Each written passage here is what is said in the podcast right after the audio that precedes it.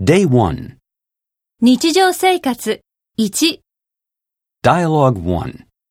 Amy meets Joshua at a department store. Hi, Amy. I never expected to come across you in a department store. You always say you find shopping depressing. That's because the more I shop, the less I can make ends meet.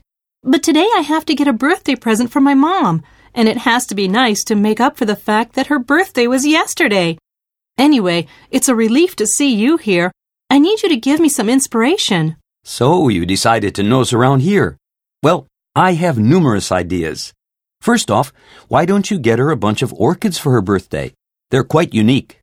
She loves flowers, but she despises cut flowers because they're not environmentally friendly.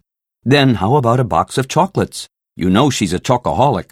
Yes, but she's very health conscious these days. Scientists claim that dark chocolate is beneficial to your health. Anyway, good luck with your shopping. I've got to head for home. Hang in there.